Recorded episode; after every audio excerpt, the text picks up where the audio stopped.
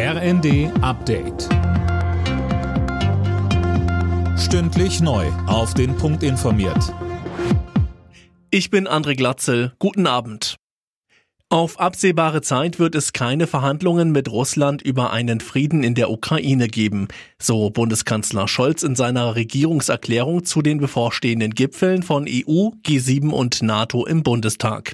Er sprach von einem erbarmungslosen Krieg gegen das ukrainische Volk. Allerdings machen befreite Orte in der Ukraine laut Scholz auch Hoffnung. Dass es gelingen kann, die russischen Angreifer mit vereinten Kräften zurückzudrängen. Und das bleibt unser Ziel. Deshalb werden wir mit Präsident Zelensky auch über weitere Unterstützung für die Ukraine beraten, immer ohne dass die NATO dadurch selbst zur Kriegspartei wird. Deutschland liefert so viele Waffen an die Ukraine, wie entbehrt werden können. Das hat Verteidigungsministerin Lamprecht im Bundestag erklärt. In der kommenden Woche soll die Ausbildung für den Mehrfachraketenwerfer Mars 2 starten. Darüber hinaus sei die Lieferung von Gepard-Panzern aus der Industrie vorgesehen, so Lamprecht.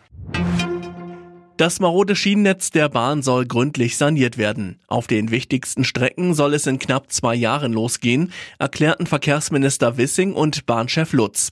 Sönke Röhling, dass da Handlungsbedarf besteht, daran lassen beide keinen Zweifel. Nein, so wie es ist, kann es nicht bleiben, so Wissing. Und auch der Bahnchef sagt, die aktuelle Qualität ist für niemanden akzeptabel. Schon seit Jahren sorgen Probleme in der Infrastruktur regelmäßig für Verspätungen und Zugausfälle.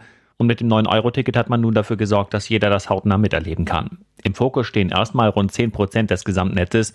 Das sind rund 3500 Kilometer, die am meisten befahren werden. Sie sollen schnell zu einem Hochleistungsnetz ausgebaut werden, das jahrelang frei von Baustellen bleiben soll. Leiharbeiter in Deutschland sollen künftig besser bezahlt werden. Angesichts der Anhebung des Mindestlohns haben sich Gewerkschaften und Arbeitgeber darauf verständigt, die Tarifverträge der Branche anzupassen. Für die unterste Lohngruppe gibt es ein Plus von über 24 Prozent. Alle Nachrichten auf rnd.de